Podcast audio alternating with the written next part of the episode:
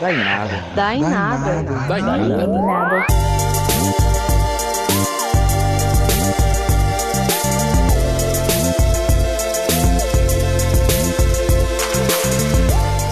Diretamente dos estúdios faraônicos de rádio e podcast, it's me, your girl, Márcio Peixotina. Gente, olha, infelizmente para alguns, mas felizmente para outros, hoje essa edição especialíssima será conduzida apenas por mim. Isso mesmo. O Gabriel não veio hoje, eu tô aqui sozinha. Não sozinha, né? Porque eu não sei mexer nesse equipamento caríssimo. Então o Michael tá aqui ajudando, né, Michael?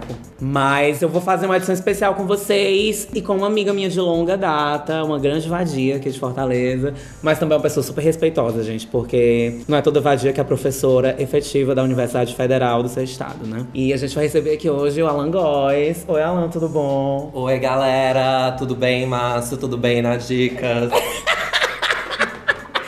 Gente, eu não sei, eu não sei se eu, baixaria! eu não sei se é uma personalidade da mídia, eu não sei se é entrevistada. mas Amiga, mas aqui não é entrevista, amiga, que é só um get together pra não sei gente. se é uma não tem figura pública no meu Insta, então Ô, gente. me desculpem qualquer coisa. Me chamaram pra cá, eu não sabia que ia ser na minha casa. Inclusive tem uma ordem de restrição aqui no meu condomínio por Márcio. É verdade. Então, eu fiquei meio, fiquei meio abismada, né? Não sabia qual era a pauta, não me entregaram uma pauta. Pensei que ia falar sobre a minha carreira, mas agora estão me dizendo que a gente vai falar de uma Milady. Não sei quem é a Milady, mas Mas, aí, né?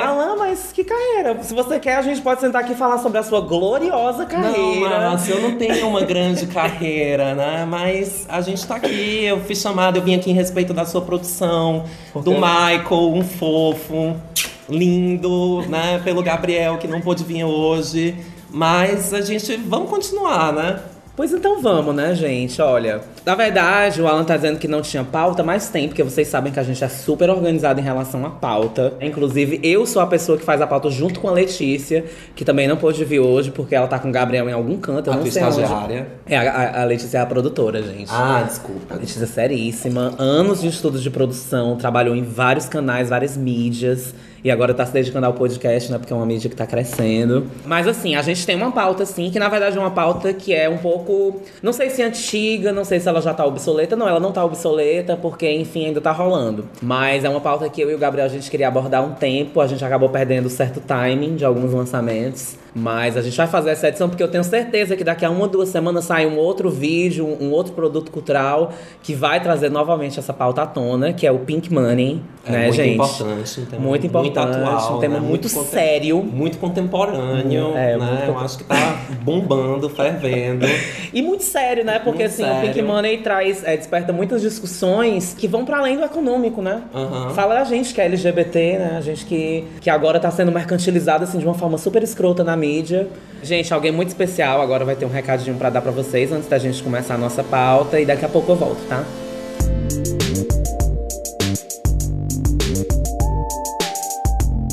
Oi, nas dicas. Este é o Dai Nada, que vocês estão ouvindo, inclusive. Vocês podem conversar com os meninos através do e-mail dainadapod.gmail.com E você pode ajudar o Dai Nada, né? Através do Clube das Dicas de Ouro, no caso. Vocês sabem, os meninos estão precisando de ajuda e eles são tão pobrinhos e são tão legais.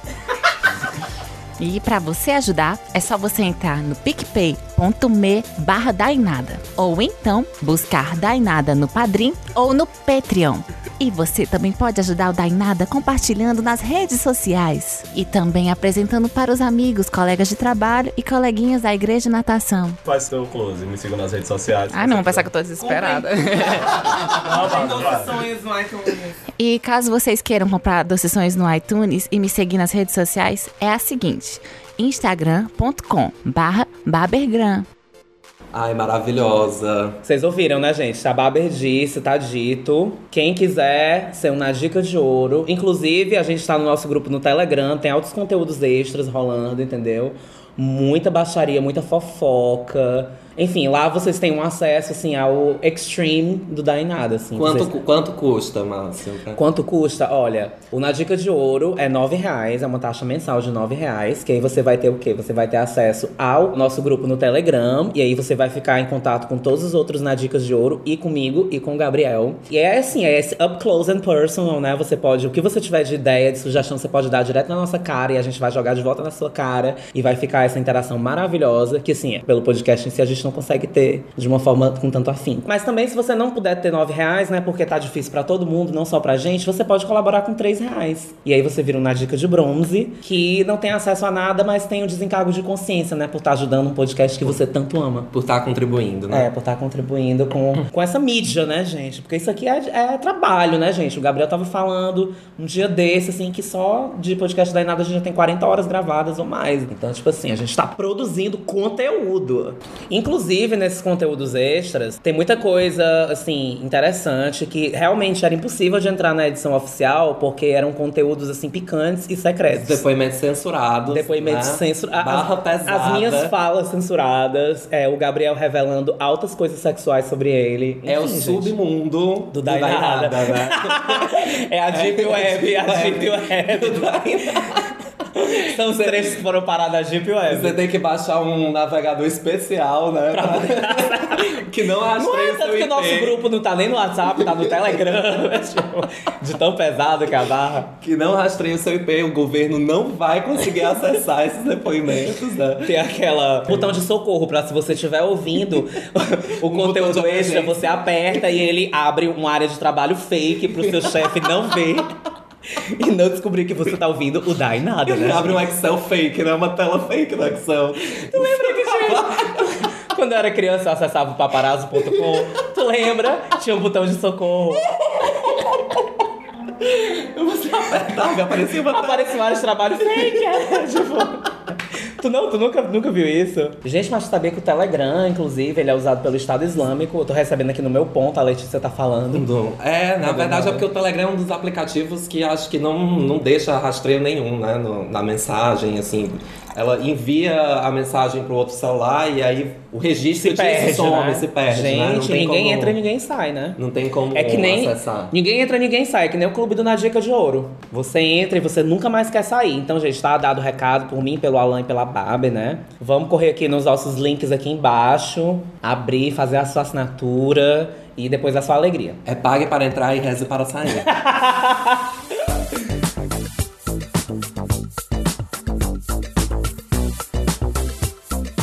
Enquanto a gente tá aqui tendo esse papo maravilhoso, a gente tá saboreando um drink aqui na casa do Alan Chiquérrima, num dos bairros mais. Como é, como é que a gente Mais pode. boêmios, Mais né? boêmios culturais. Fortaleza. Que tá, ah, essa podia ser uma pauta, né? Já que não tava previsto. Porque eu Podia. tava pensando, depois que eu me mudei pro Benfica, eu tô sentindo que o Benfica Mudou. morreu. Mudou não, contigo. eu acho que. Eu acho.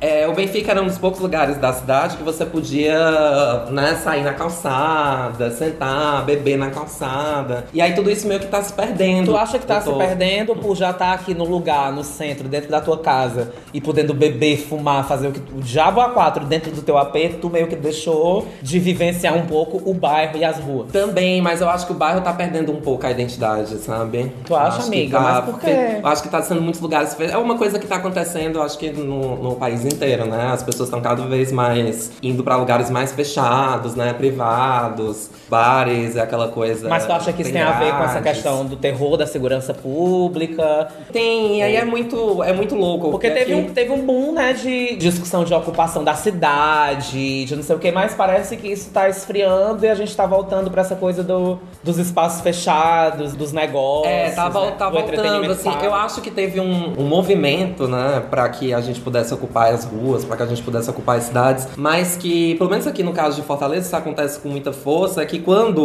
um espaço começa a ser bastante ocupado, aí ou o Estado, ou então, aí começa a ter problemas de violência, enfim. E está meio que diminuindo, né? Tá? Então eu tô sentindo muito isso daqui no Benfica, com esse espaço que antes parecia ser um, um espaço pujante, assim, né? De uhum. vivência, um espaço cultural, um espaço onde todo mundo se encontra, e mas que parece que aos poucos está morrendo e as pessoas estão meio que cada vez mais. Mas isso te incomoda um pouco nessa, nessa tua empreitada de sair de casa e, de certa forma, morar sozinho? Assim, eu, sinto, eu sinto falta, porque eu fico pensando que tipo de cidade a gente pode viver. É meio estranho, assim, a gente cada vez menos vive a cidade. E a gente vai se enclausurando. A gente, a gente vive na cidade, mas não vive a gente a vai cidade. A gente vai num condomínio, a gente vai pro 12 andar, fica bebendo Jägermeister e tal, não sei o quê. E vai meio que se... É, é... Amiga, a gente não pode citar nomes, porque senão... Ah, né, não tem não, tô brincando, é porque não tem patrocínio, né? Jägermeister patrocina a gente, por favor. Assina na Dica Assino de Ouro. Assino na Dica de Ouro, no que é 9 reais pra uma indústria né, bilionária de bebida alcoólica, às custas da doença do povo, né? Da sofrimento. Gente, olha aí, apareceu outra pauta. O quê? A pauta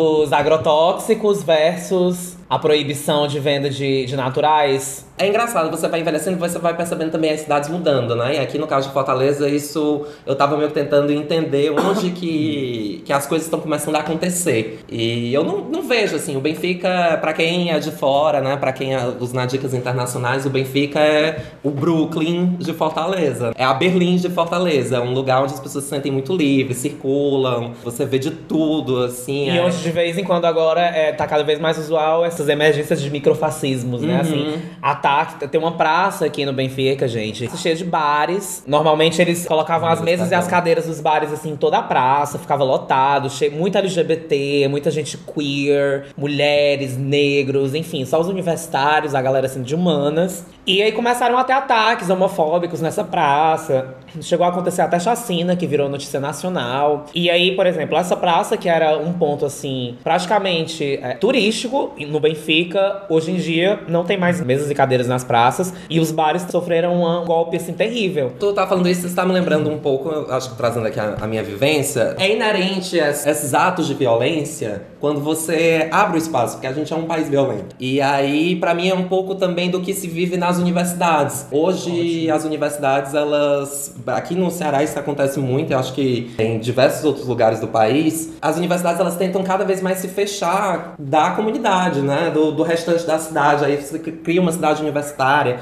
cria um campus, e aí quando você abre esses é uma abertura arquitetônica, mas também eu estou falando de uma arquitetura né, do conhecimento. Assim. Uhum. A gente tem medo da, da, diversidade. Fica só no discurso, né? É. Quando a gente tem a experiência no teste a teste, assim, de abrir, de ver por exemplo, a galera da periferia, que, sei lá, em termos de arquétipo, sei lá, de, de moda, de indumentária, pra gente que é classe média, quando vê a galera da perifa e a gente já pega aquele código visual e a gente já não consegue disfarçar o preconceito. A gente não se integra com a perifa. E aí a gente é sempre um outro tentando se integrar com o outro. Quando... E a universidade tem muito isso também, né? Porque a universidade tem muito esse negócio de por ser pública e por ser, enfim, financiada. Aqui por... no Brasil, é. né? Aqui no Brasil, a universidade é pública financiada com dinheiro financiada do povo. Com dinheiro. Às vezes eu acho que rola muito essa falsa contrapartida, sabe? Assim, em, certos, em certas instâncias. Porque eu sei que em inúmeras outras, a universidade aqui no Brasil, ela realmente serve à comunidade. Mas essa coisa de, ai, ah, vamos produzir aqui para levar isso para as periferias e não sei o quê, só que sempre acaba sendo um tipo de apropriação mesmo da periferia, de você chegar lá e não construir uma relação de fato com a periferia, mas de tratar ele como esse outro distante que você tá ali para salvar ou para iluminar e não sei o quê.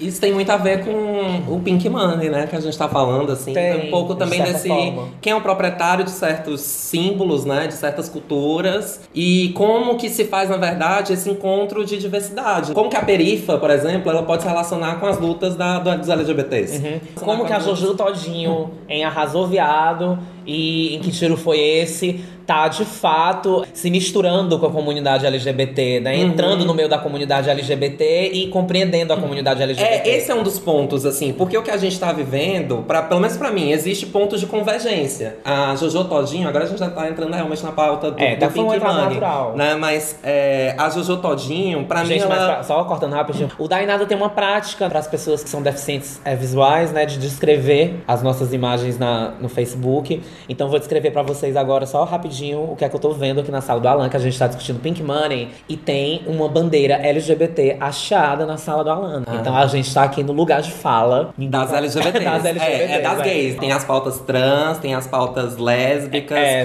tem as pautas bis. Tem as pautas das gays periféricas, das gays, peri- pretas, das gays periféricas, das brancas, gays negras, das gays gordas, e cada vez mais isso vai se dividindo. Isso é muito polêmico, não sei se eu devia falar, mas eu Fala, penso... a gente pode é falar. porque pra mim eu acho que essa- essas divisões, elas são muito mais capitalistas do que qualquer outra Sim, coisa. exatamente, né? eu também acho É isso. muito mais uma construção de uma cultura de, um, de nichos, de que cada nicho pode se apropriar de determinados símbolos, de determinadas práticas. É como se fosse né? a defesa de uma essência de, É. cada, de cada uma dessas vivências que não pode jamais ser compreendida ou ser articulada com as Por outras né? vivências. Com- é, isso, de certa forma, anula um tipo de solidariedade por você ter uma partilha de vivência. anula uma possibilidade de encontro. A gente tá falando do Benfica, o Benfica é um pouco desse espaço de encontro.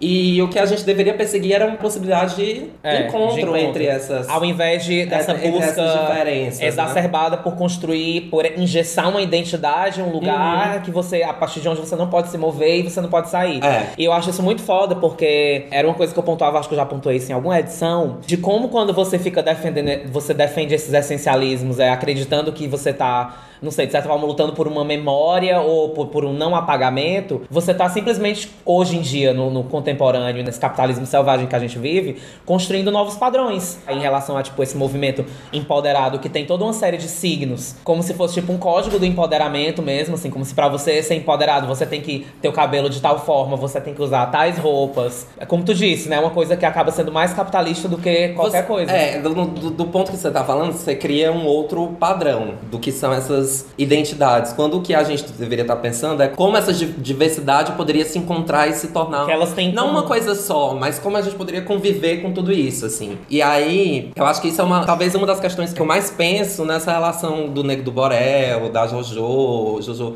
Jojo Marotinha, eu chamo de Jojo Marotinha. é, da Anitta, toda, que entra em todo esse embojo da discussão de apropriação cultural. Da própria do Pablo, Pink né, também. da Pablo, de representatividade.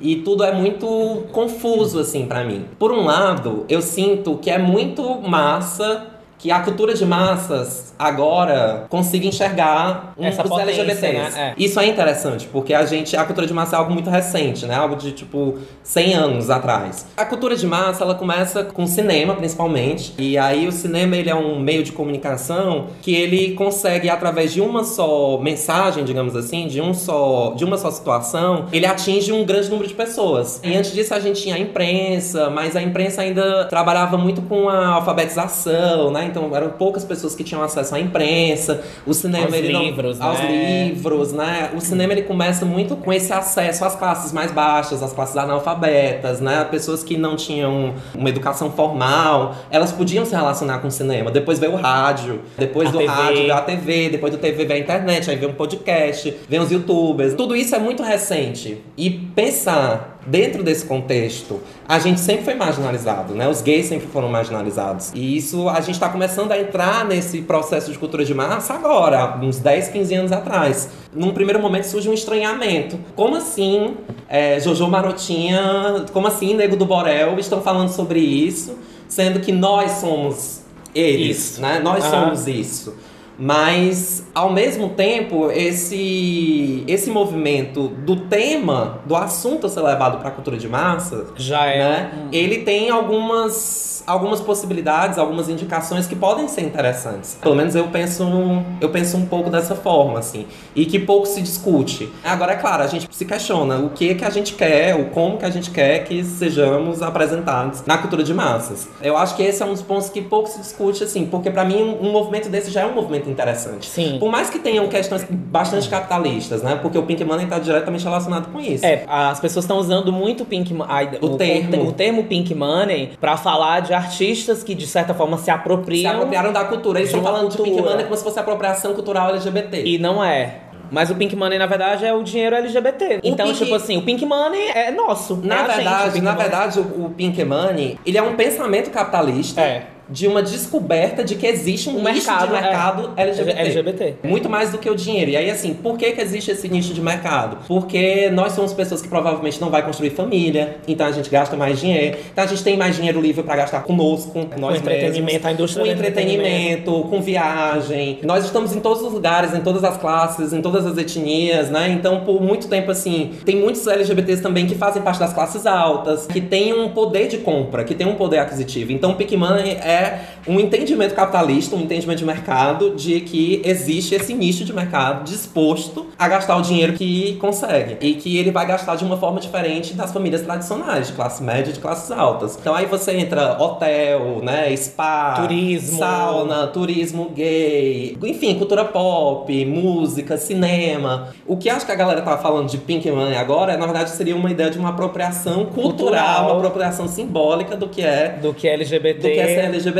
Em busca de uma repercussão, né, de uma É. notoriedade, porque hoje o que move uma carreira que coloca algum, algum tipo de produto cultural pra frente é streaming, né, discussão, Uhum, é uhum. debate, é polêmica, e aí esses artistas de certa forma se apropriam disso. Mas assim, eu queria pontuar essa questão de disso que tu tava falando. Como é uma discussão capitalista, tem muito essa questão da economia, e etc envolvida. As pessoas normalmente elas tendem a bater nessa tecla do que é uma representatividade legítima e do que não é uma representatividade legítima.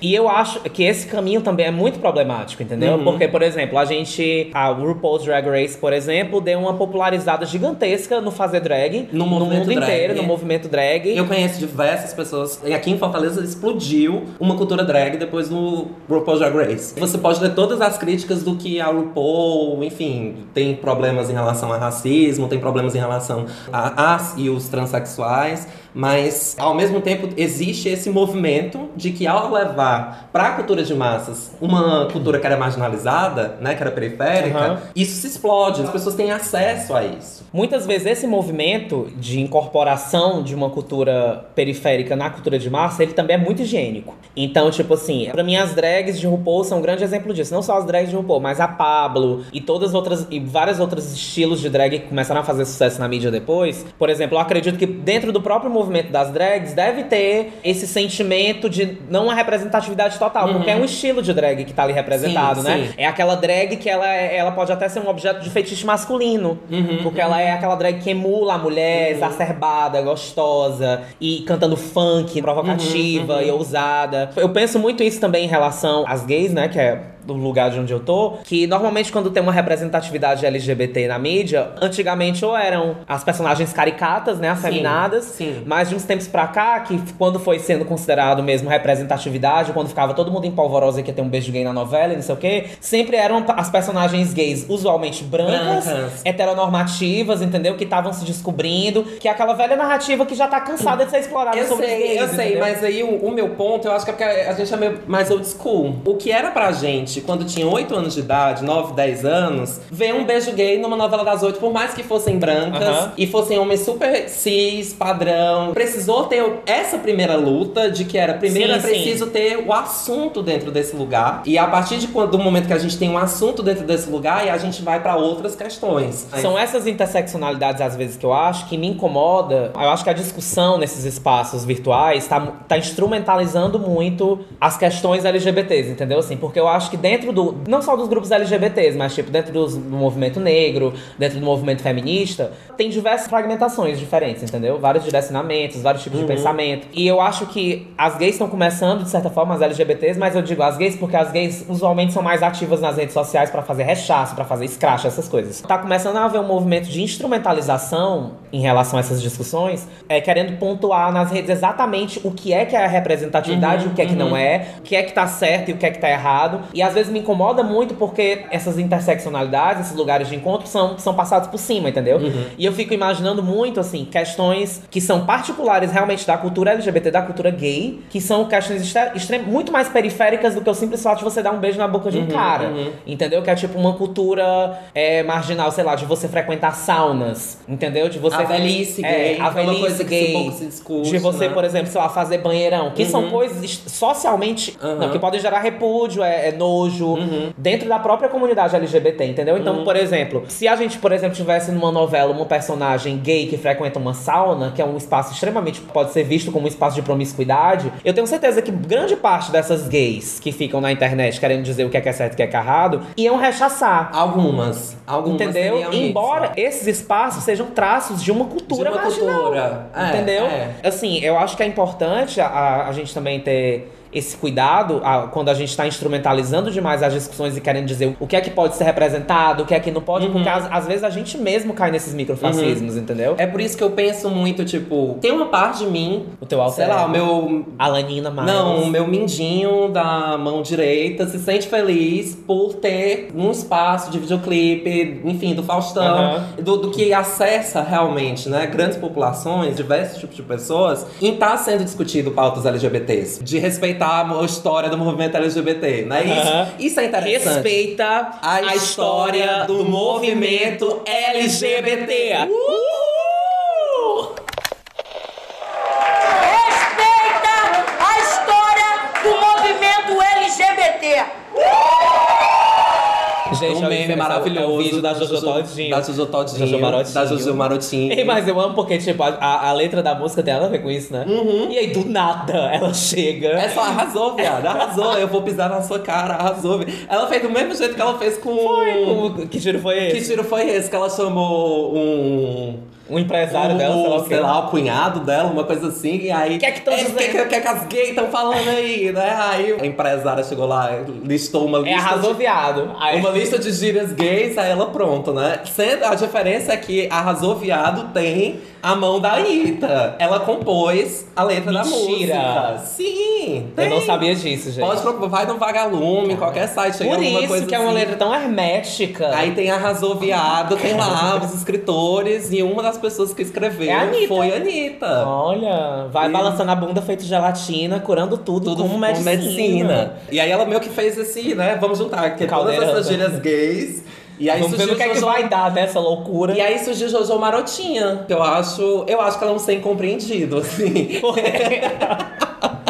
Eu tenho uma teoria de que ela também sofre, sofre muito preconceito, né? Tipo, ela é mulher, ela é jovem, é periférica, é negra, é Gorda. gorda. Então, eu acho que ela entende o que é estar à margem. Talvez esse seja um, um dos pontos de encontro. Então talvez essa forma de reproduzir essas, essas gírias LGBT seja uma forma de ela exercer uma um certo tipo de solidariedade. Não, com- não, não, não- eu não diria que é solidariedade, mas que talvez ela, como sujeito, eu acho que ela se encontra num lugar que também está à margem. Da forma como eu, eu entendo ela. Ela, por estar à margem, ela se solidariza, se entende, compreende como é estar à margem. E aí ela meio que se apropria dos, dos elementos LGBTs. Mas ela ainda não tá. É que que nem a Anitta falou do Nego do Borel, né? É, ele é muito ingênuo. Ela é muito ingênua porque ela acha que ela fazendo, só fazendo isso, ela É o funcionaria. suficiente. aham. Né? Ou ela. eu- Mas então assim, a gente. Mas ela não sabe da complexidade do lugar onde ela tá se metendo, a gente, da a gente- selva. é, a gente na comunicação a gente tende a, tende a pensar que não, a intenção não importa, mas eu, eu acredito que a intenção Eu, eu dela que, é essa. eu acho que importa, assim. a Mas eu intenção. Mas a acredito- gente não tem como, É, não tem como provar. delimitar a intenção. né? Delimitar a gente- intenção, mas eu acredito que a intenção dela é isso. Eu estou à margem e eu tô num grupo onde eu fui aceita, digamos assim, porque eu- quando ela lançou Que Tiro Foi Esse? Ela foi abraçadíssima. parte- Não, mas a maior parte das pessoas que ouviam essa música era gay. E a galera que ficou postando story, caindo e tal, não sei o quê. Então, tipo, eu acho que ela meio que, ok, nesse, nesse campo aqui eu funciono. Mas é uma selva, é uma complicação, assim. É. Não é só chegar lá e respeita a história Não é do só movimento rainbows e LGBT. unicorns, Não é né? só rainbows, não é só se sentir diva. Existe parte da cultura LGBT que diz, não, a gente não,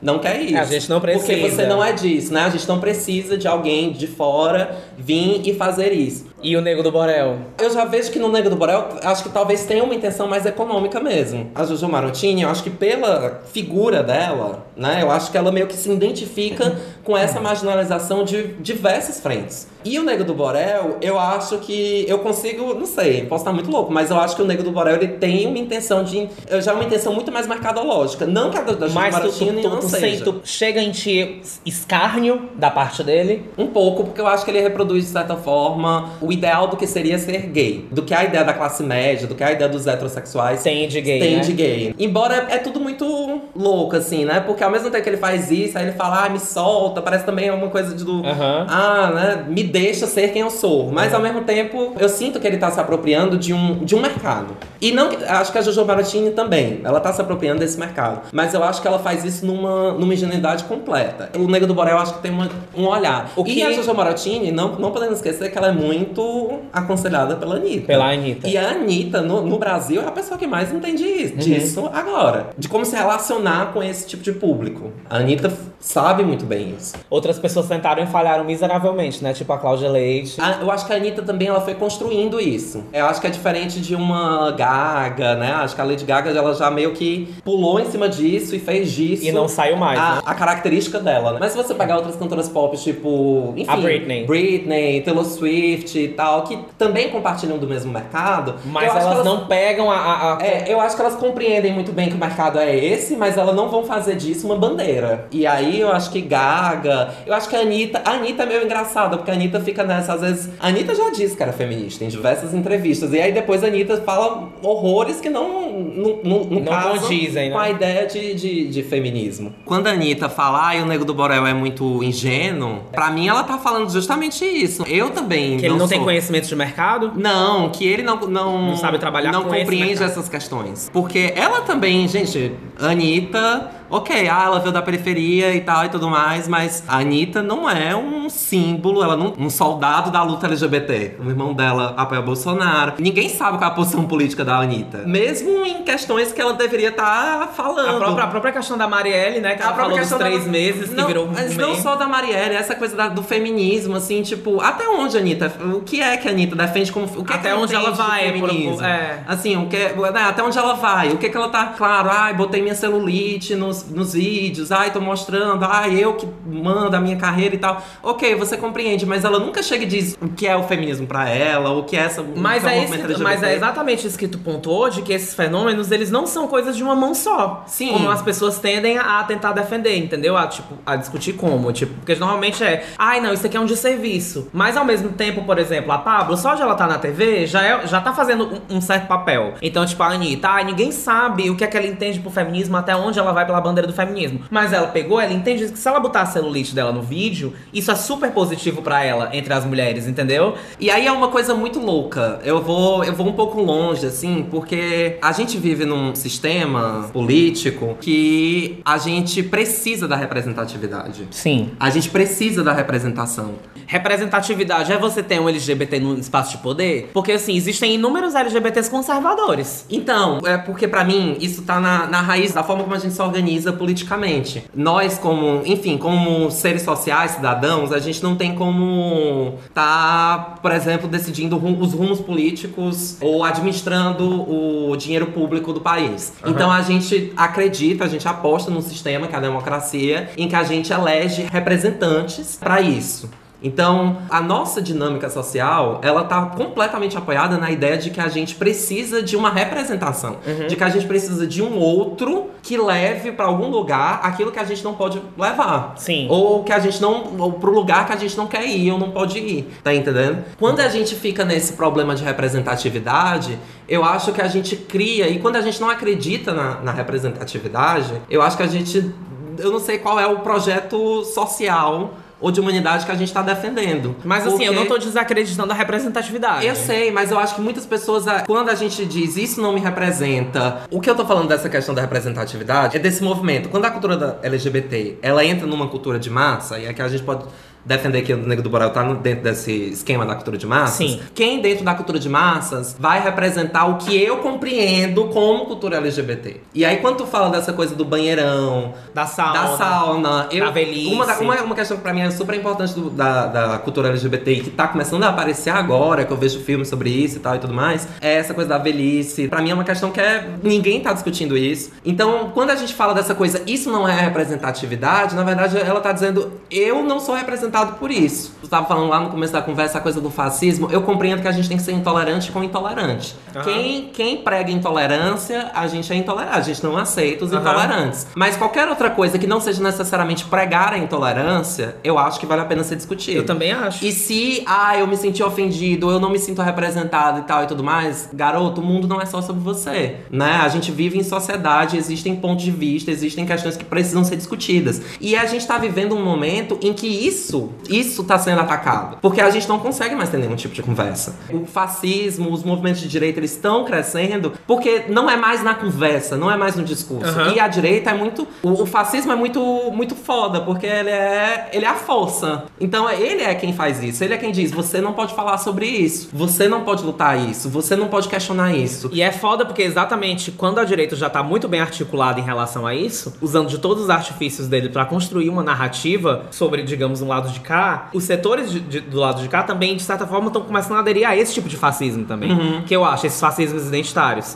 Que eu acho um problema. E aí eu acho, o desserviço, na verdade, que eu acho, é a gente ter que ficar nesse desgaste de ter que tentar conversar com a galera que tá do nosso lado pra mostrar isso, quando na verdade eles já estão construindo um outro fascismo. E aí fica aquela coisa, você não sabe pra onde vai, porque do lado de lá tem a direita que tá atacando é, o tempo Tá inteiro em todas, é, a, tá gente dominando. tá, a gente tá vivendo um novo momento no mundo e no Brasil. Sempre levaram o Bolsonaro como brincadeira. Hoje, ele não é mais brincadeira, né? Ele é um Que é que nem o Trump, é o exatamente igual ao Trump. igual ao Trump, tá entendendo? O Trump não vai ganhar, o Trump não sei o quê, o Trump não sei o quê, não sei o quê, não sei o quê. Quando se ele ganhar, ele não vai governar do jeito que ele tá dizendo. E ele tá governando do jeito que ele tá Ah. dizendo. Quando a gente vai levando isso, vai levando isso e finge que isso não tá acontecendo, e aí eu acho que a direita, a direita, ela compreende isso de uma forma. Os líderes da direita, eu acho que eles compreendem o mundo de uma forma muito melhor do que a, a esquerda. Muito melhor. Porque não é só o fato deles terem poder, eles sabem disso. Eles sabem como chegar na galera, eles sabem como falar com as pessoas. A direita chega e pega, Pega um gay. isso.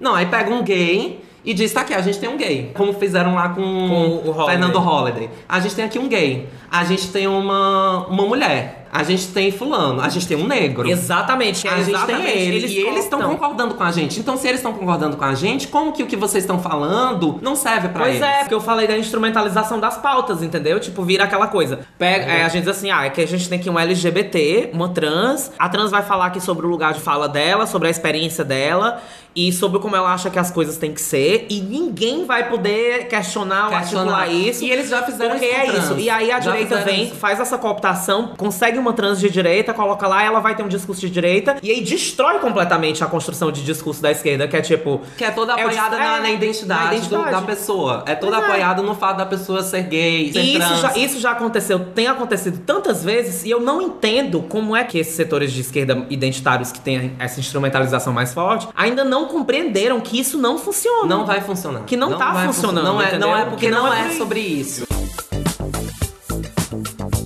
A gente tava falando sobre youtubers, né, na edição passada, e de como a galera, essa questão de YouTube, de mídia, gerou uma forma diferente de talvez ascensão e visibilidade social, que as pessoas, elas, muitas vezes elas vão aderir a um discurso que muitas vezes elas sequer concordam, só pra se tornarem alguém. Então, tipo assim, muita gente, às vezes, eu acho, vê em ser bolsominion, em ser de direita, em ser conservador, uma oportunidade de vida, de sucesso. Por exemplo, eu como uma gay, se eu chegar e criar um canal hoje, conservador, eu articulado do jeito que eu sou, assim, modéstia à parte.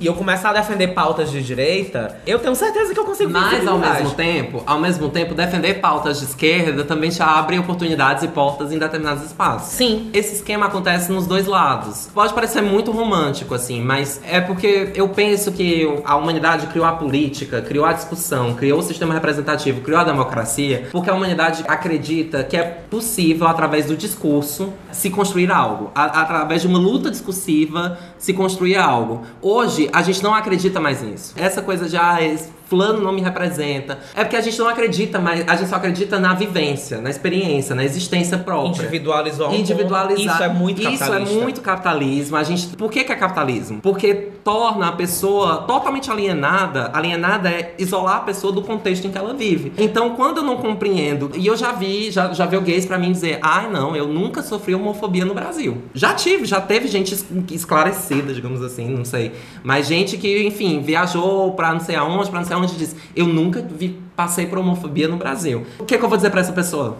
Assim, espero que ela entenda que o Brasil, não porque ela não passou por homofobia, o Brasil é um dos países mais homofóbicos, homofóbicos mais violentos do mundo. É, é um pouco de esperar que a pessoa se descole na própria vivência pra entender o caldeirão social. A rede, né? A rede social que ela tá vivendo, né? E que o mundo não é só sobre a vivência dela. A vivência dela faz parte dessa rede. É que nem a crítica que o, que o Edgar Morin faz à ciência, né? Essa coisa de, de que a ciência, ela normalmente ela departamentaliza muito o conhecimento. Tipo, a gente tem a biologia estudando questões naturais, enfim, a gente tem a química, a gente tem a física, a gente tem a matemática, e a gente tem, sei lá, enfim, sociologia. Não, sociologia não, porque já é, já é um outro aspecto. E ele defende muito essa ideia de que a, a forma mais efetiva, talvez, mais efetiva de certa forma, né? Porque a gente nunca chega na coisa de fato, mas mais efetiva da gente se aproximar de ter um entendimento da realidade é pegar todas essas áreas e e misturar É elas. tudo junto, é tudo. É, é- é Porque quando, quando um cara chega e fala, usa a biologia pra ser contra a existência de pessoas trans, a própria biologia reconhece isso, mas se você pegar, ah, gênero não, não, existe essa coisa de gênero, é macho ou é fêmea, mas aí a gente pega um estudo da sociologia e bota em cima do estudo da biologia e a gente vê, Uhum. ah, a pessoa nasce com talvez o sexo designado, mas na sociedade, desde criança, você é imputado a esses arquétipos. É menino, é azul, é menina, é rosa, Uhum, né? É menina, tem que furar, tem que colocar o brinco assim que ela nasce. O menino Uhum. não coloca o brinco. O menino vai jogar bola, a menina vai brincar de boneca. Isso é construção de gênero. Isso é, é construção de um lugar da pessoa no Sim, mundo. sim. De um modo de ser, de um modo de estar. Enfim, o ponto de coisas- vista da biologia não vai pegar, mas É. que não, os dois, eles não se invalidam. E tu falou uma palavra, por que, que eu falo que essa divisão, essas questões de ah, representatividade, apropriação cultural, não sei o quê, acabam indo para um viés capitalista? Tu usou a palavra certa, departamentalização. Departamentalização vem de departamento. Departamento é a construção de uma, é dentro de uma empresa, a estrutura de uma empresa. Então, quando você começa a dizer que as coisas estão se departamentalizando, as coisas estão se estruturando, como o capitalismo se organizou para que a sociedade funcionasse, que é cada um cuida disso. Eu só opero aqui essa Aham. máquina, fulano cria, fulano só escreve, fulano só pinta, fulano só canta, fulano só... Enfim, o mundo não é assim. Tudo tá nos mesmos objetos, nos mesmos elementos. A Anitta, eu- e eu, não ouço a Anitta e tal e tudo mais, mas é inegável que a Anitta é pro país hoje. É inegável. A Anitta é a artista mais importante do país hoje. Pra mim, na minha visão, de quem não... Concordo, De quem não concordo. consome, ela é a artista mais. Ela é a pessoa que tá mais se destacando, ela é a pessoa que é mais comentada. Tem coisas que eu não concordo na Anitta e tem coisas que eu acho, tipo, ok, isso é massa. Só que quando a gente chega. A gente tinha discutido uma vez sobre isso, assim, as pessoas não, não problematizam. Porque problematizar é sempre. É você pegar uma. Construir é. um ponto, é ver um ponto bom e ver um ponto ruim, meio que. Esses dias eu tava voltando a, ler sobre matemática. O mundo. Não, é porque a matemática ela diz que toda proposição é verdadeira ou falsa. Matemática é pura filosofia. É pura filosofia. mas a, e a matemática diz isso. Ou essa proposição é verdadeira ou propos- essa proposição é falsa. Todas as outras ciências, todos os outros conhecimentos, eles não partem disso. Eles dizem, ok, isso pode ser verdadeiro e falso. 2 e 2 pode ser 5. Quando a gente diz que 2 e 2 pode ser 5, é muito mais louco, porque é muito mais profundo. Eu tento ficar afastado dessas discussões porque eu, eu penso, ok, esse elemento cultural, sei lá, o Negro do Borel, pode estar realmente ridicularizando a nossa classe, pode estar, enfim, fazendo, tá só, só se apropriando de pink money. Pode. Mas eu sei que deve existir em algum aspecto. Uma que- outra questão. Uma outra questão que esse produto do Negro do Borel é interessante. Então, pra mim, é muito difícil. Uhum. Eu tava discutindo Eu acho que são escolhas políticas, né? Do que, que você escolhe apontar e do que, que você escolhe perceber. Do que é que você vê ali. Eu sou muito, sempre fui muito envolvido com eleição. E a galera e de campanha política e tal e tudo mais, de representante político, a galera tende a. a Maniqueizar. a maniqueizar o que são essas representações políticas. Existe um motivo, claro, de que Acabou negócio? pelo qual Bolsonaro acabou. Existe um motivo claro pelo qual Bolsonaro está em ascensão e tudo mais. Mas, assim, é impossível saber o porquê que as pessoas estão falando. A gente não consegue nem compreender o porquê que as pessoas estão E assim, achando que Bolsonaro Houve, é um houve- presidente houve uma possível. época que, pra mim, era isso, entendeu? Era tipo, não, 20% da população do Brasil odeia gay, odeia mulher, odeia não sei o que, não sei o que.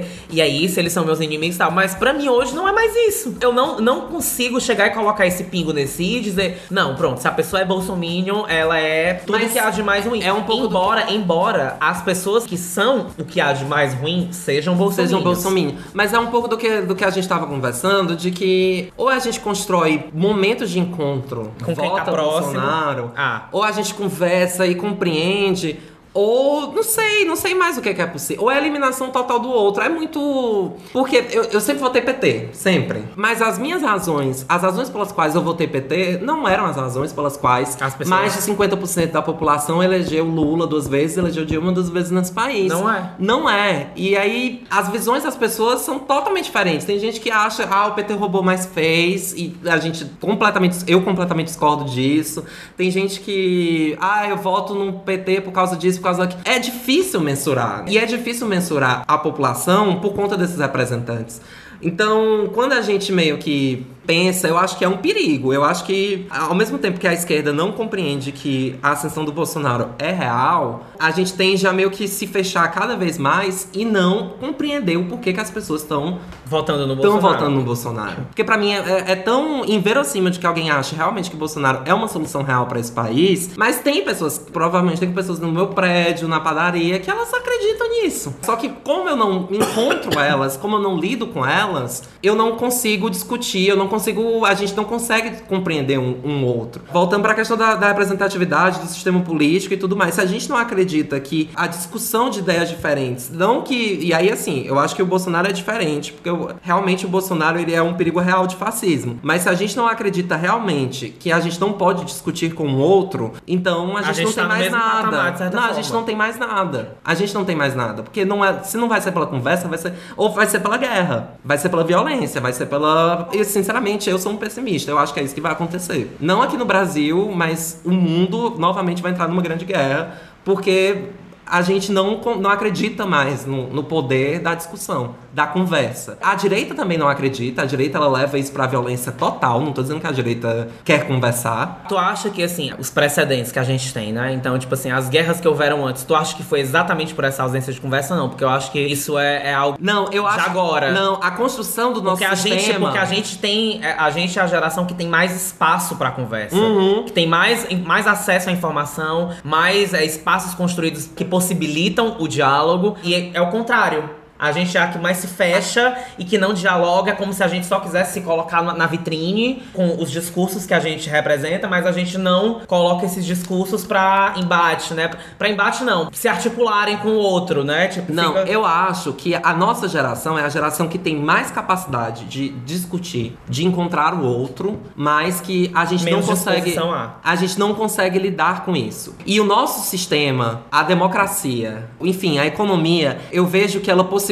o lugar da discussão justamente depois das guerras. Depois da Primeira Guerra, depois da Segunda Guerra Mundial, é que começa a se entender. Não, vamos aqui conversar, vamos aqui criar sistemas democráticos, vamos aqui criar sistemas em que seja possível o lugar da discussão. E a gente tá meio que arruinando isso de novo, assim. Então, na verdade, a humanidade ela nunca teve lugar da discussão. Ela sempre foi guerra, ela sempre- Poder. ela é poder, é lei do mais forte, é darwinismo, é, é quem é mais forte, é quem tem mais arma, é quem tem mais tecnologia que ganha, é quem tem mais poder de linguagem que ganha.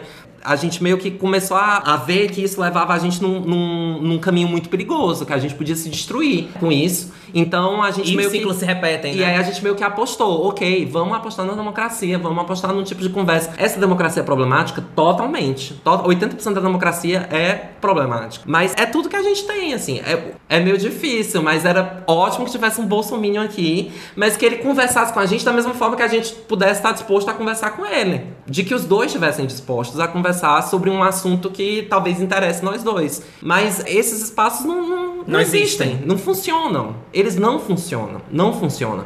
Como professor, eu penso, tipo, eu tenho alunos que provavelmente são Bolsonaro. Eu tenho alunos que provavelmente votam no Bolsonaro. E que eles discordam completamente, mas que eles não se colocam, porque como eu tenho um, um outro discurso e eu tô na posição de professor, eles não vão lá comprar. E se eles comprarem, isso vai criar um racha. Então, pra mim é perigoso, porque na verdade eu nem sei como lidar com esse discurso. Eu nem sei como lidar. Eu sei como lidar com esse discurso com quem compreende o discurso, mas eu não sei lidar com, com quem não compreende. E acho que pouquíss- pouquíssimas pessoas compreendem. Pouquíssimas pessoas sabem.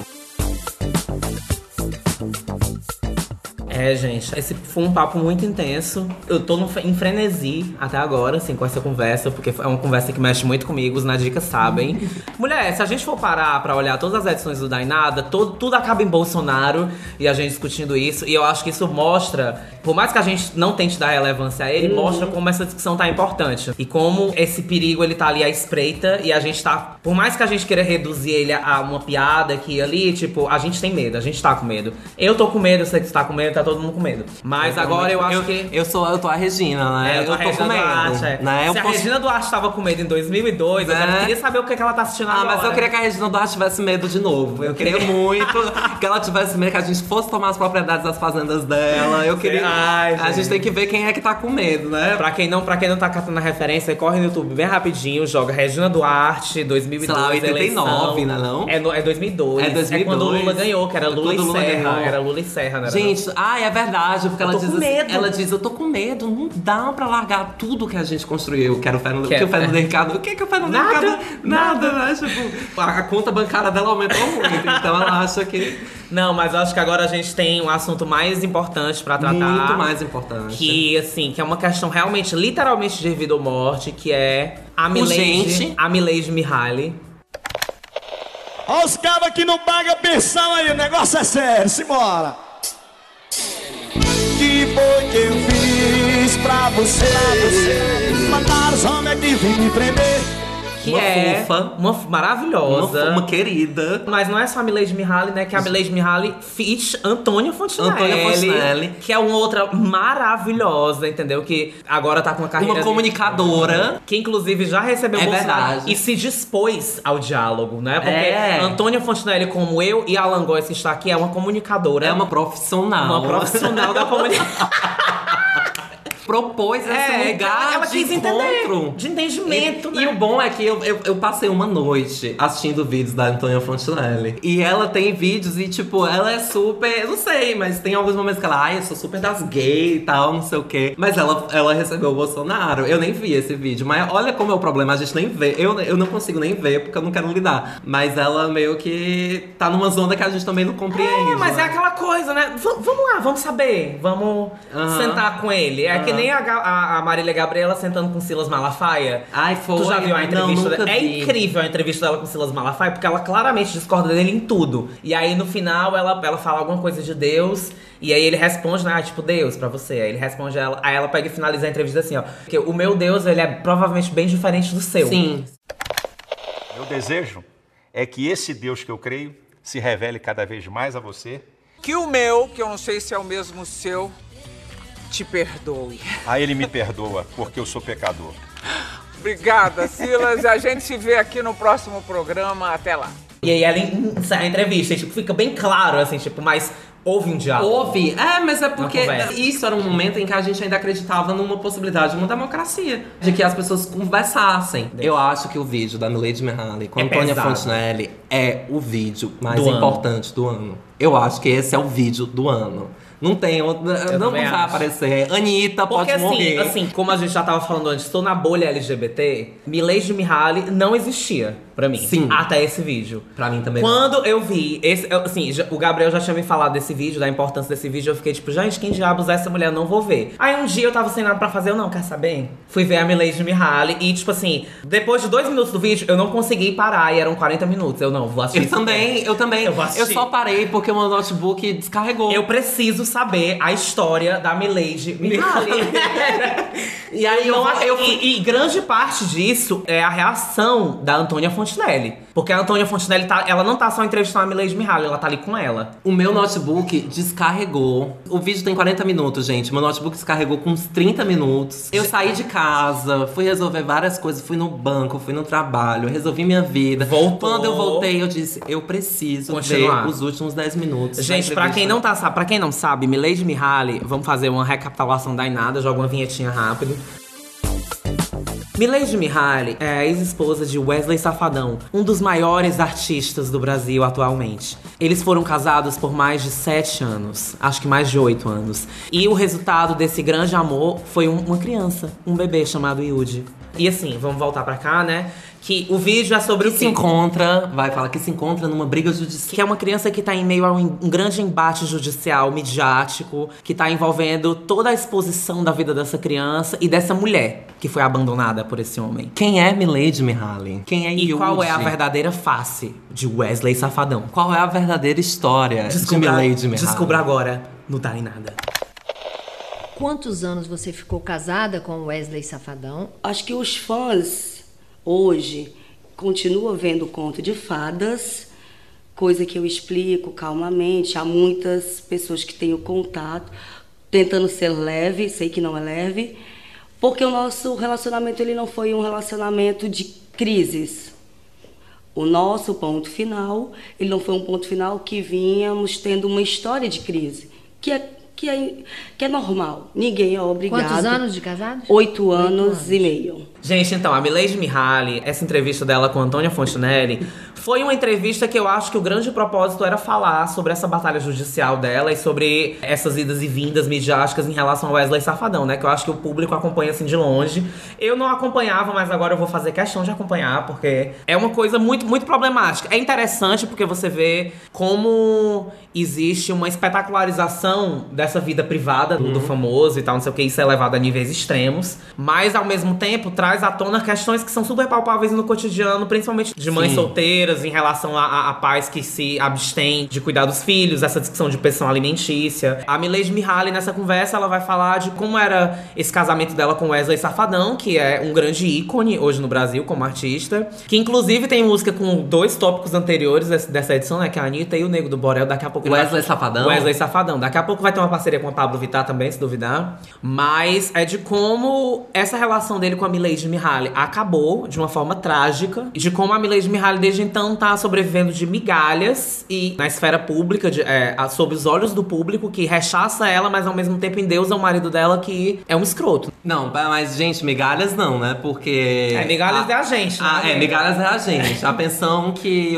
o- que o Wesley Safadão tá querendo dar pro Yuji é de 10 mil reais. O problema é que, segundo a Antônia O Fontenelle... problema é que a, é a conta de água dividido por três. É, tem essas A conta de coisas. luz a dividido con- condomínio é dividido por três. Que é Mas... porque a mãe dela foi pra lá e a mãe dela sofre tanto quanto ela E já. para além disso, ele recebe tipo 300 mil, 600 mil reais Por numa show. noite, num show. Além disso, ele tá tentando falar como que a Milady, que é a mãe do Yuji, tem que gastar o dinheiro. Porque ele meio que discrimina cada cláusula, cada rubrica lá. Desses Ele 10, especifica- é 9.500. É tipo assim, Eu é uma calculei, bolsa, é uns uma 9.500. bolsa, é uma pensão de 10 mil reais, dos quais, pra ele liberar os 10 mil reais de pensão, ele vai dizer exatamente onde Como esse que dinheiro vai ser que gasto. gastar. É tão articulada do, ó, eu tô aqui mandando esse dinheiro, mas é porque eu- a minha dívida com você é por causa do nosso filho. E machista, né? De dizer Demais. assim, o dinheiro que eu dou, ela vai gastar, não é pra gastar com ela, é, É. pra gastar com ele. Ah, é a escola, a babá, o condomínio, é o material, o uniforme lá. É, mesmo, é pra mesmo, ele. mesmo ela criando, se- criando filho dentro de uma casa que tem uma conta de luz, uma conta da internet, é, tipo, a conta de luz ele vai, di- vai discriminar, três, vai porque por tem a três, mãe, porque tipo- vive na casa o filho, ela e a mãe dela. Então, tipo assim, ela e a mãe dela vão pagar o que cabe a elas das, das despesas básicas e ele vai dar só a parte do filho. Então, tipo assim, é absurdo. É, Sim, eu tenho é. até que parar esse podcast agora. Agora, pra porque falar um pra mim, pouco. não, pra mim, para me dirigir diretamente ao Wesley Safadão, se ele isso. se ele estiver ouvindo esse podcast, você não tem vergonha, Wesley? Quanto é que ele ganha por noite? Ela, não, não posso falar. Eu tenho vários amigos contratantes. O cachê dele é de 300 mil a 600 mil por show, Wesley. Eu comecei achando ela péssima, mas depois eu achei ela É maravilhosa. dona, maravilhosa. Porque tem uma hora É que a uma Milady, comunicadora, que a Milady tá né? tentando falar e ela fica, mas me diz isso, mas e isso, isso, e não deixa ela falar, e a pobre Milady bem humilde. Mas eu bem- acho, eu acho que ela é meio. Ela é meio Faustão. Ela é, ela é, Ah, não, ela, ela, ela é muito espetacularizadora. É, é muito. alheia. Ela, tipo. A Milady chora, gente. Ela quer, ela quer o holofote pra ela, É, a Antônia quer. Fontenelle. Aí ela usa a galera pra. E ela não consegue, porque a história da Milady é tão forte. É tão foda, é tão foda. Só que eu acho assim, inevitavelmente, quando eu olhei a entrevista, eu penso que é uma briga que qualquer pessoa que teve pais separados sabe o que é. Agora, o negócio é que eles vêm de uma família que tem tanto dinheiro que, Que o inevitavelmente. absurdo é que, é, Que o absurdo É que que a- o absurdo se traduz no dinheiro. Na briga por esse, por esse dinheiro, por, sabe? E como que vai se gastar dinheiro e quanto que vai se gastar. Pra mim, o e absurdo, pra mim, o absurdo é pessoas como eu, como tu e como qualquer outra pessoa que, sei lá, não consegue. que vive uma vida inteira pra ganhar 10 mil reais por É. mês, achar 10 mil reais de pensão. pouco. E aí esse é um dos meus pontos. Não é pouco. Eu acho a Milady Miha- Mihaly uma fofa. Eu tô com medo de falar, se eu for processado, daí nada vai, vai pagar, vai vai pagar os custos. A gente tem um clube na Dica de Ouro que é responsável por 80% da receita da do receita vai ser usado pra contra esse processo. Mas é porque assim, eu tendo a não confiar em pessoas ricas, né? Porque eu acho que pessoas ricas, eu acho que elas são Querem simplesmente ficar mais ricas. Não, eu acho que elas são psicopatas, porque no mundo desse, a pessoa ser rica e tá, e tá achando Brigando que por 10 mil dinheiro. reais é pouco. Ela é não meio- sabe do mundo. É, ela, Ela não tá sabe. descolada. Não, ela se descolou do mundo porque senão ela pira. Mas, ao mesmo tempo, eu acho que existe uma coisa muito de briga familiar nisso, assim. Na Milady com Wesley. É onde eu me encontro com a Milady. Porque eu acho que eu entendo ela num sentido de que ela construiu uma família com Wesley. E ela. E construir uma família, cuidar de uma casa, cuidar de uma família, é um trabalho muito grande. Então, o que eu sinto muito da Milady é um pouco disso, assim. Poxa, eu passei 7, 8 anos. Ela até fala, ai, na minha gestão familiar. Eu acho que ela pensa, eu passei 7, 8 anos gerenciando essa família. O sucesso dele é consequência da minha. Enfim, pra um cara ter um sucesso daquele, era ela quem organizava a Ela família. balanceava tudo. Era ela quem balanceava. Era ela quem possibilitava que ele tivesse uma família naquele trabalho. Então, tipo, quando eles se separam, fica meio que uma coisa assim, tá, mas. E aí? E sem contar, não, sem contar que pra mim uma das, das piores partes desse processo, essa separação, esse final, ficou de certa forma fica a cargo dela, não é? Tipo, porque assim, é um momento em que ela se vê entre isso que ela construiu e a dignidade dela como Uhum. mulher, né? Tipo assim, que é quando ela pega ele saindo do motel com a amante, que era uma fã, que ela, que ela inclusive conhecia Uhum, uhum. de ver nos shows, e ela tem que decidir, tipo, não. Eu não quero fazer vou, parte é, Eu não disso. vou ficar aqui. Aham. Pra mim é kudos to, to, to Mil- Milady Mihaly, porque é tipo, ela priorizou a dignidade dela, né? Como Sim, mulher, e tipo, sim. e olha, eu passei esse tempo inteiro fazendo isso E o aqui, que ela construiu, dedicando, né? O que e, ela tipo construiu assim, naquela família. E é isso que, e é isso que É isso que eu comigo. recebo. Não vou ficar, vou sair, mas assim, é- eu acho que ela ficou naquela, né? Tipo, que esperava que fosse ter o mínimo de respeito. Mas é- eu olho isso de uma visão muito louca, porque como a gente é gay, a gente meio que não tem esses padrões de família, de ter filho e tal e tudo mais. E aí eu penso que você se juntar com uma pessoa, enfim, e ter um relacionamento, investir na carreira da outra pessoa, viver também por causa da outra pessoa, se organizar por causa da outra pessoa, tem de certa forma uma dívida aí, né? Eu acho que eu sinto um pouco disso assim, existe uma dívida da Milady com Wesley, É. de que ela gerenciou toda a família, construiu uma família com ele e ele teve um sucesso que só seria possível por causa dela. Só que ao mesmo tempo, quando eles se separam, a única coisa que ela tem pra se segurar e ela fala isso é o filho. Ah, eu queria ser respeitada pelo menos como mãe do filho dele, mas é porque o produto da relação deles está materializada no filho. O filho é a responsabilidade dos dois, né? E aí ela chega e, E ao mesmo tempo- eu quero ser pelo menos respeitada como mãe do filho dele. Mas É porque eu lembro imediatamente de uma música da Faith Hill que ela fala assim: é sobre um término. E ela fala assim no refrão: Será que você poderia chorar um pouco por mim? Só, nem que seja de mentira. Tipo, é, fingir que você tá sentindo um pouco de dor. Porque eu dei e agora eu quero algo em retorno. Então, tipo, chora só um pouquinho por causa de mim.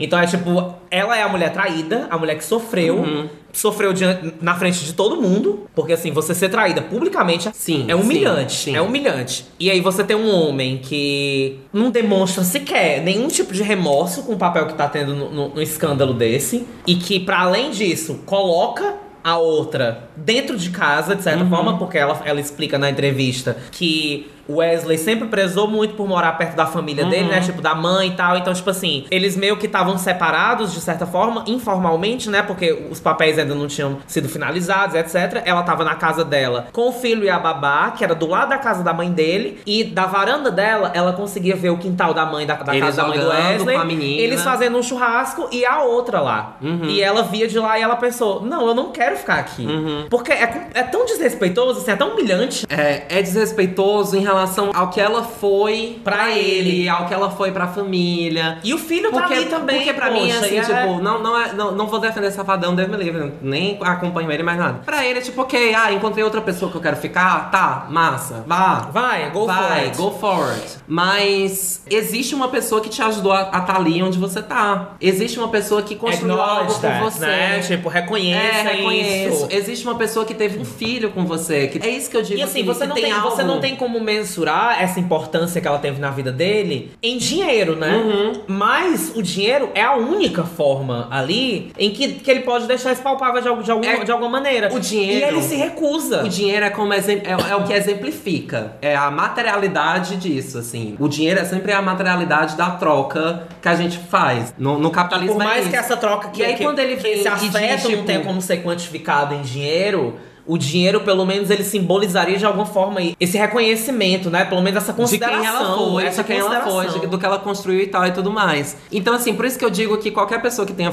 que seja filho de pais separados sabe o que é, porque quando você tem essa desconfiguração dessa estrutura de família, inevitavelmente a galera fica meio mais como que vai ser agora? Quem que é responsável? Eu sou responsável pelo meu filho, mas você também é o pai e você é responsável por essa criança também, né? E aí, assim, o problema é que a maioria das famílias não tem dinheiro. Agora, o Wesley Safadão tem muito dinheiro, porque se a pessoa faz 300, 600 mil em uma noite, ele ganha milhões no mês. Se ele ganha milhões no mês. Mulher, ele dando, resolve ele, dar ele dando 9.500. dinheiro de um show, de um show por ano, ia dar muito mais do que a pensão que ele tá querendo dar mensalmente, entendeu? Pra você ter noção da magnitude, além de especificar os gastos que ela, que ela vai ter com a pensão do filho, tipo assim, não fica nada pra ela, assim, não, É- não que não querendo dizer que ela precise do dinheiro dele. É, não é Mas isso, que de é certa isso. forma, é, eu não sei, eu acho que seria mesmo pagar pelo trabalho que ela teve de, de, de construir a família Eu com acho ele. que é pensando num, num relacionamento, né? Em construção de família. Se eu estou me. Eu, eu estou decidindo sair disso, de- dessa configuração familiar,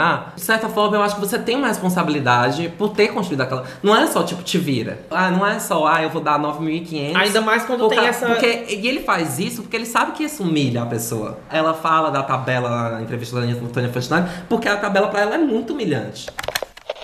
Material escolar e uniforme 209. 209 o quê? 209. É reais? Claro, Antônia, por favor. Material escolar e uniforme, 209 reais? Sim, Antônia. Ele tá dizendo isso, assim, eu vou pagar só o que eu acho. Ele ainda é o provedor. E aí, assim, ele só é o provedor porque ela permitiu que ele fosse provedor. Porque ela se dedicou à família e tal e tudo mais. Então ele, ele ainda quer garantir esse espaço dele de eu, eu sou o provedor e eu vou lhe dar aqui 2.600 pra você pagar a escola, eu vou dar 500 reais pra você ir pro lazer e tal, não sei o quê. Pra mim é absurdo, porque 9.500 reais é mais do que eu e você Ganhamos e a juntos. Letícia ganha, né? Porque a Letícia ganha da Dos da nada. É. O salário dela. Aí e o Michael, 500 de lazer. O Michael, ele tá aqui, ele é voluntário. É. Ele tá só querendo ajudar, gente. Um fofo, um querido, vai Lindo. subir na vida, um dia vai ter o próprio podcast Ele vai ser dele. reconhecido. Um dia ele vai sair daqui e vai trabalhar no milkshake chamado Wanda. É, no... Ganha de carteira assinada lá. É o que todo mundo sonha, né? Uma carteira assinada. Uma série- a Milady Mihaly não se preocupa com carteira assinada. O filho dos mais estava dando mais Vai. com uma carteira Não, assinada. mas assim, ao mesmo tempo que eu ia falar, era tipo que a postura dele em relação a esse acontecimento, você percebe que é tão infantil e Uhum. de vingança que é como se ele não estivesse pensando no desenvolvimento do próprio filho, né? Sim. Ele delimita tanto as possibilidades do filho com a mãe, né? Tipo assim, Uhum. quando ele estiver aqui, ele vai ter tudo que. Quando ele estiver comigo, ele vai ter tudo que ele quiser. Uhum. Mas quando ele for pra lá, até as roupas, ele vai Eu ter que mandar de volta. Quando o Yuji volta pra casa da Milady, o Yuji tira as roupas, entrega pro Os motorista brinquedos, as do roupas, Wesley. né? Porque de acordo com Wesley, Wesley. essa é uma forma Os de organizar. é, de organizar. organizar. É, essa é a vida dele aqui e essa é a vida dele com você. Uhum. Só que, ao mesmo tempo, da forma que a, que a Milady expõe, é como se tivessem feito questão de deixar claro pra criança essa divergência, essa diferença. E na cabeça dela, a preocupação dela como mãe era que eles podiam ter essa diferenciação, mas que isso não chegasse na criança, É, porque é. isso cria essa fenda na cabeça da criança, é, né? é, justamente. Eu acho que a Milady, ela pensa muito nisso, assim, tipo, essa É dele, briga, as essa briga, dele. essa responsabilidade É é, minha e do Wesley. Não é de mais ninguém. Não é da mãe do Wesley, não é da Tiane, não é, de- é minha e do Wesley, porque fomos nós dois que tivemos o filho. E aí, quando ele passa isso pro motorista, pra criança, não é responsabilidade da criança resolver isso. É responsabilidade deles Ou dois. lidar com isso. Ou lidar né? com Porque isso. ela apontou uma situação que o filho dela tava entrando em casa. E assim que ele abriu a porta e fechou a porta, ele começou a tirar a roupa porque ele tinha que devolver a roupa Hum. pro motorista. E assim, ela ficou em choque porque ela, não, fica, não tem problema, depois a gente manda. Ele, não, é porque eu tenho que devolver pro motorista a roupa. Uhum. E ela ficou chocada, porque assim, isso é doentio, é traumático pra uma criança fazer isso, né? Tem que entrar em casa e tirar a roupa porque é, é da casa do pai. Uhum. E ela, na cabeça dela, ela, ela queria que ele tivesse um entendimento. Não, essas são as suas coisas. Uhum. Não importa se você tá aqui ou se você tá lá, são as suas coisas. É como se o Yuji fosse um filho Hum, lá é. e um filho cá. E Uhum. não é, é a mesma coisa. É, a mesma, Uhum. é, é um, é um Uhum. canal, entendeu? Entre os dois. Uhum. E vai ser sempre um canal entre os dois. Que eles vão ter que resolver. Sempre. Então. É por isso que eu digo, a briga fica mais feia porque o Wesley tem muito dinheiro. Eu digo isso porque na, na minha família teve um pouco disso, assim, né? Ah, meus pais se separaram, ah, ainda compra uma briga, mas não tem dinheiro, então fica na forma que for. Mas, tipo, a forma que o Wesley poderia resolver isso era, no mínimo, ok, eu ajudo você, né? Eu ajudo. Não, não que a Milady precisa dessa ajuda, ou mas o Wesley precisa se responsabilizar por quem o Yuji é. E pelo que a Milady construiu com o Wesley. muito mais por quem o Yuji é do que pelo que o Yuji tem. Aí entra nesse embrólio, assim, porque ele vive muito melhor do que todo mundo. É o Yuji que tá passando por isso. É o filho do Wesley Safadão. E é o primogênito. Imagine o que tá acontecendo com outras famílias que não tem nem o dinheiro pra. E depois dessa entrevista, ela sabe que ela já sofreu um grande rechaço da parte dele, que ele, ele meio que entrou com uma ação de que ela era proibida de citar ele. Ela fala muito que a única coisa que eu tenho. Mas é porque realmente a única coisa que ela tem pra lutar é o filho. E, e aí o Wesley, com todo o dinheiro, com toda a mídia, com todo o espaço de, de poder. de poder que ele tem e tal e tudo mais, é muito maior do que ela. O que me espanta é que, tipo assim, depois que ela deu essa entrevista, ela de certa forma virou um alvo, mas não no bom sentido, um conteúdo de humor, de certa forma. Assim. Uhum. E quando eu, eu tava vendo que as pessoas estavam fazendo humor, eu não tinha visto a entrevista. Quando eu fui ver a entrevista, eu não achei engraçado, sabe? Assim, eu achei trágico. É triste. Ela é uma pessoa triste. É, eu achei tri... Ela é uma pessoa triste. Ela, é, aí é assim, não Ela tem, tem um semblante triste, pra, né? mim, pra mim não tem como me identificar, porque eu amo pessoas tristes. Eu acho que as pessoas tristes são mais verdadeiras do que É. pessoas que estão felizes e tal e tudo mais. Ela tá triste, ela é triste. Ela é uma nesse- pessoa triste, então, tipo assim, nas dicas, olha, quem estiver ouvindo esse podcast agora, vamos fazer um exercício rápido pra dar um suporte Pra dar pra uma Milady. força, é. né? Vamos nas redes sociais da Milady Mihaly, na oficial, na página dela oficial, que eu não sei qual é, mas deve ser Milady Mihaly. Insta. E deve estar lá verificada. É, tá verificado. Vamos tá chegar no último post dela e vamos comentar a hashtag. Vamos postar a hashtag Lute como uma Milady. Pra mostrar que ela não tá sozinha nessa luta, que a gente não tá fazendo piada da batalha dela e que, como ela, existem muitas outras mães solteiras lutando contra pais dados dolabelas da vida que acham que são feministas, mas não são, entendeu? A gente vai criar essa rede de suporte pra essas mulheres. Ei, mas eu tenho uma questão ainda que eu ainda não entendi dessa, dessa entrevista. É o sotaque da Milady. Eu não, não Ela tem um sotaque? Não parece que ela tem um sotaque. Pra mim, ela tem uma coisa meio de blogueira, sabe? Pra mim era só tristeza. Era só tristeza. Pra mim, Milady, é só tristeza. Entre em contato com a gente. avisa- A gente deve que vai dar suporte. Eu acho, eu acho que a Milady devia aqui. Também né? acho. Porque se, se pensar que os podcasts hoje são uns espaços livres contra a cultura de massas, é um espaço que É ela um espaço que a Milady pode chegar e ter jogar voz, todo o processo. Né? Ter voz. Eu acho que seria interessante dela vir aqui. Eu entendo a identificação da Antônia Fontenella porque ela também passa Teve por essa um filho, briga. é, mas, com, em gente, relação quem ao é Mar Marcos Paulo, Marcos né? Paulo, né? Qual, qual é a. Com a Flávia Alessandra, que foi realmente uma escrota. Flávia Alessandra, logo você, que já viveu uma stripper na novela das oito. Como você ousa falar mal da.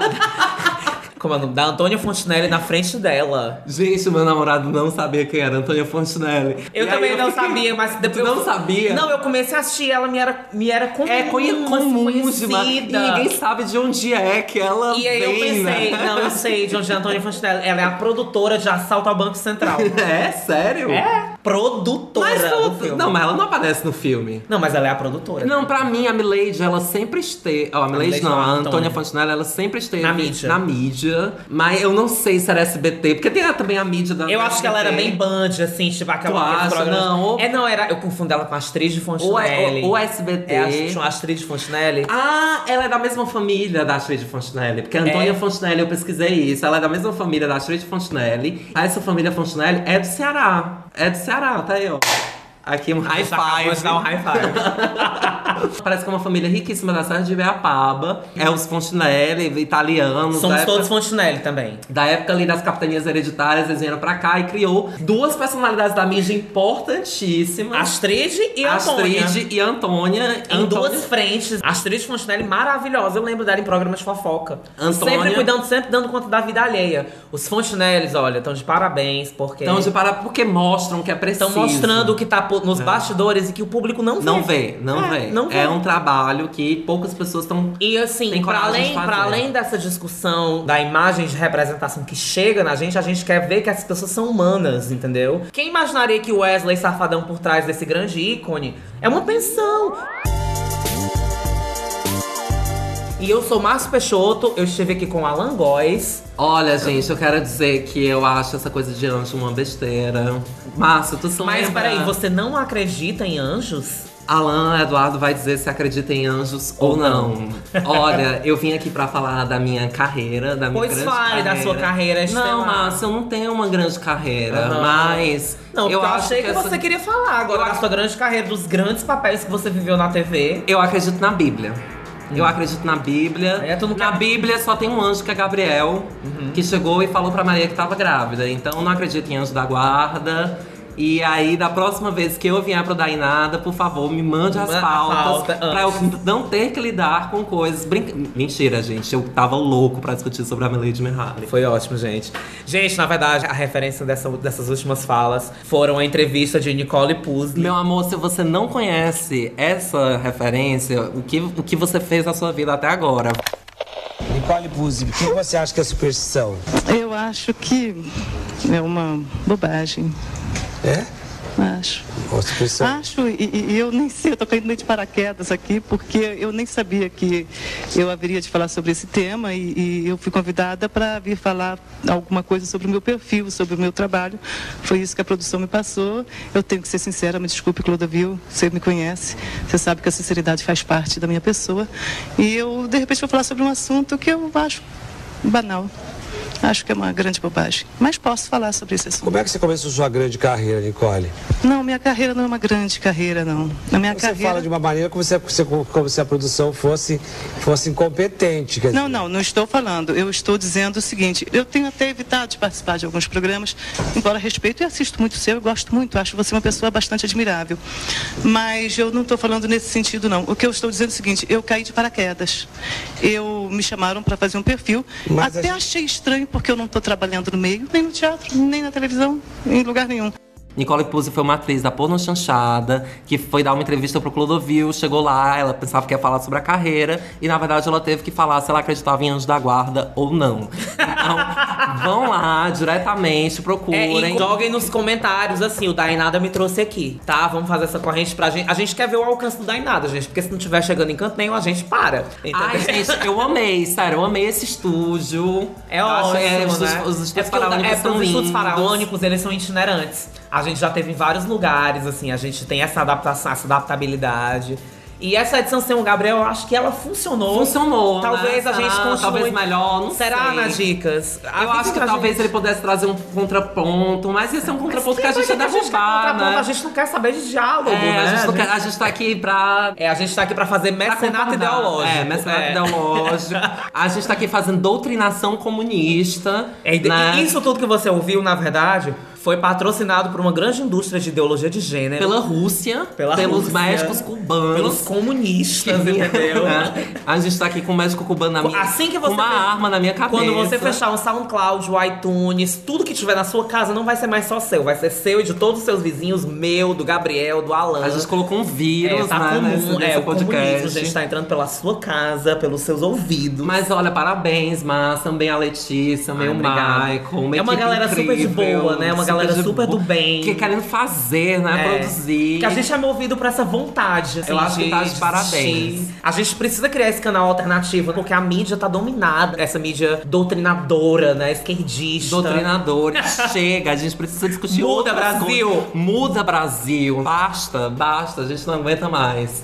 Obrigada, amiga, pelo convite. Amiga, mas assim, antes da gente finalizar, diz as tuas redes pros Nadicas te seguirem se eles Ai, eu não sei se eu quero que ninguém me siga. Ai, amiga, como tu é um introvert. A gente sempre joga as redes dos, dos convidados. Eu vou fazer né? que nem o, é o Pedro, que foi o do passado. É, o Pedro. Olhem meu Lattes, né? Leiam minhas pesquisas, né? Leiam meus textos. Gente, pra quem não sei. sabe, o Lattes é uma plataforma curricular acadêmica. É, então acadêmica, tá tudo lá. Tudo que eu produzi tá lá. Não sei, meu nome é Alan Góes, não sei quais são as minhas redes. Não, deixa o teu Instagram, o arroba Alangozon. É, Alan Gozon, eu não faço nada lá no meu Insta. Olha, troca... Olha que trocadilho maravilhoso, tava, eu tava, gente. foi ele que foi o Márcio que construiu, é Alan Goes, né? Do verbo to go on. É, Alan, Alan continua. segue em frente, apesar de tudo, né? Apesar amiga? de tudo. Que- que é o que a e hoje, faz. hoje eu tava pensando, o meu Insta, ele não é um Insta de padrão. O teu Insta é um Insta de padrão? Mulher, meu Insta tá abandonado porque Tá eu não abandonado. Ah, porque eu- todo mundo fala muito que o Insta é uma rede de padrão, né? Muita gente bonita, sarada. Não é, eu acho que E o meu é um, grande, é um grande mosaico do que eu sou, assim, que é uma confusão. É, o meu também é uma confusão. E aí, assim, o meu Insta é uma putaria, tá entendendo? isso, a gente- é disso eu aceito todo mundo no meu Insta, eu tô de boa. Então pronto, gente, segue, que tem muito conteúdo, entendeu? Não é só um rostinho bonito, não, é muita cuca no lance. E é com essa fala da Tati, que era uma personagem da Heloísa Perricê, que vocês também podem jogar no YouTube e procurar, que era do espetáculo Cócegas, que é icônico. Que eu vou encerrar essa edição do Dainada protagonizada por mim, inteiramente por mim, roteirizada por mim, produzida por mim, com a colaboração da Letícia e do Michael, que são dois fofos que vocês amam. Beijinho. E é isso, gente. A gente se vê daqui a 15 dias na nossa próxima edição. Um beijo e até mais. Joga a vinheta, Michael. Dai nada, dai nada. O Alan é um grande fã de As Passivas Reinam. E eu não sei se você sabe, mas a gente entrou em contato com o Rian. Mentira, ele vai participar do Dainada. Não, ele respondeu aos nossos contatos e tal. Ele super amou que a gente falou da música dele. Ele ouviu o podcast, não foi? Letícia? O o Rian Zic ouviu o nosso podcast? Ele entrou em contato com a nossa. Gente, a Letícia tá exausta. A Letícia tá dizendo que o Rian Zic curtiu algumas publicações da gente. Então, quem sabe, talvez a gente vai ter uma edição com o Rian Zic pra dizer por que, que as passivas reinam. Vamos saber. A gente já sabe, é incrível, retórica. ia- essa- Vai ser incrível. Oi, aqui é o Gabriel. Eu vim para estrear o novo quadro do Dainada, de ASMR. Brincadeira, é, eu vim aqui só para dizer que eu adorei a conversa dos meninos. Ficou muito legal, embora eu discorde bastante deles em alguns aspectos. Mas isso aí a gente vai discutir em outros programas. Vim para mandar um beijo pro Diogo e o Orlando, que são novos na Dicas de Ouro. E também para dizer que esse podcast é um oferecimento do nosso super na dica, Vitor Ramalho. Um beijo, Vitor. E é isso, beijo, tchau.